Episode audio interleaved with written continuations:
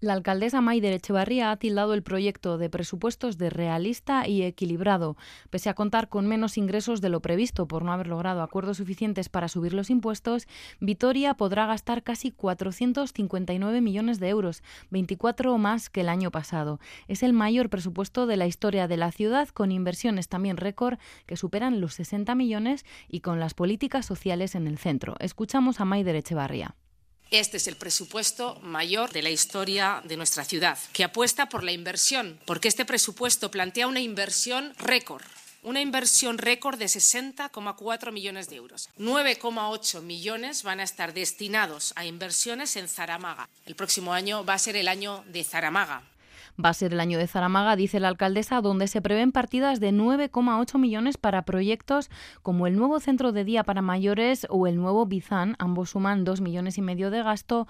Otras intervenciones como la rehabilitación de viviendas o la renovación del alcantarillado son ejemplos de inversión en uno de los barrios más envejecidos de la capital alavesa.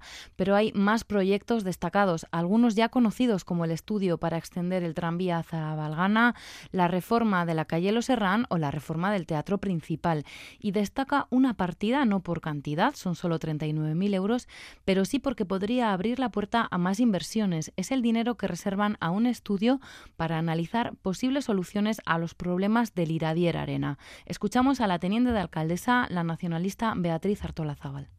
Y otra infraestructura importante de la ciudad es el Iradier Arena. Necesitamos un análisis sólido y profundo de cuáles son las actuales limitaciones que tiene esa infraestructura, que no olvidemos que es una plaza de toros y que eh, no es un multiusos y que por tanto tendremos que ver cuáles son esas limitaciones arquitectónicas que tiene. Y una vez realizado ese análisis, haremos un estudio para poder concretar una propuesta que sea definitiva, que sea ya fiable y que sea viable. Importantes también las partidas destinadas a políticas sociales, casi 60 millones y medio, donde la mayor parte del presupuesto es para las personas mayores. Seis de cada diez euros de este departamento se destinan a este colectivo, a las y los mayores de la ciudad.